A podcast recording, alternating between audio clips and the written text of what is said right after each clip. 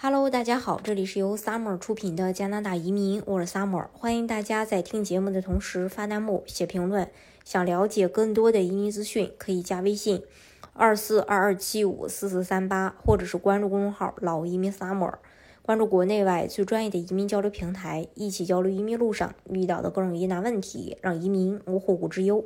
加拿大联邦住房部长费雷则宣布，政府将对二战时期的住房计划进行改革和重启，来加快加拿大住房建设的步伐。费雷则称，正在重新启动一个近八十年前由战时住房有限公司运营的项目，向建筑商提供标准化的住房设计。在很多情况下，这些房屋是在大约三十六小时内建成的。我们打算从历史书中吸取经验，把它们带入二十一世纪。预计预先批准的住房计划将缩短建设时间，使项目更快地通过市政分市政去分区和许可程序。那政府在一份新闻中指新闻稿中指出啊，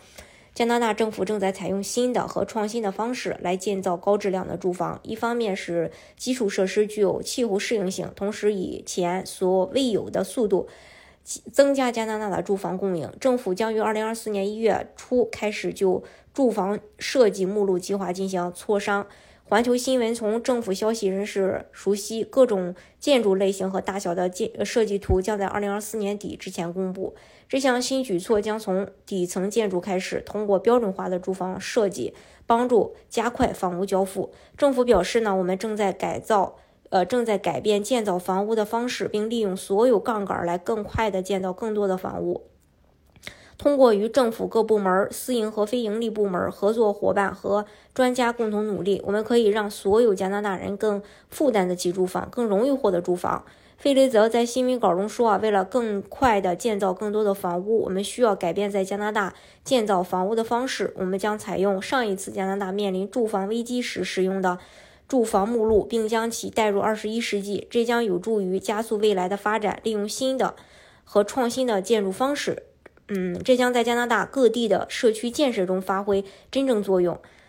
这可以缩短建设时间多达十二个月，与传统建筑技术相比，它更快、便宜、更环保。这样下来呢，加拿大的住房供应问题就能得到一定的缓解，为迎接新移民做好准备。到二零四八年，加拿大人口有望增加一倍。统计局表示，三个省的临时移民人数最多，其中安省报告有接近一百万非永久居民，魁北克省约五十万，BC 省是五十万。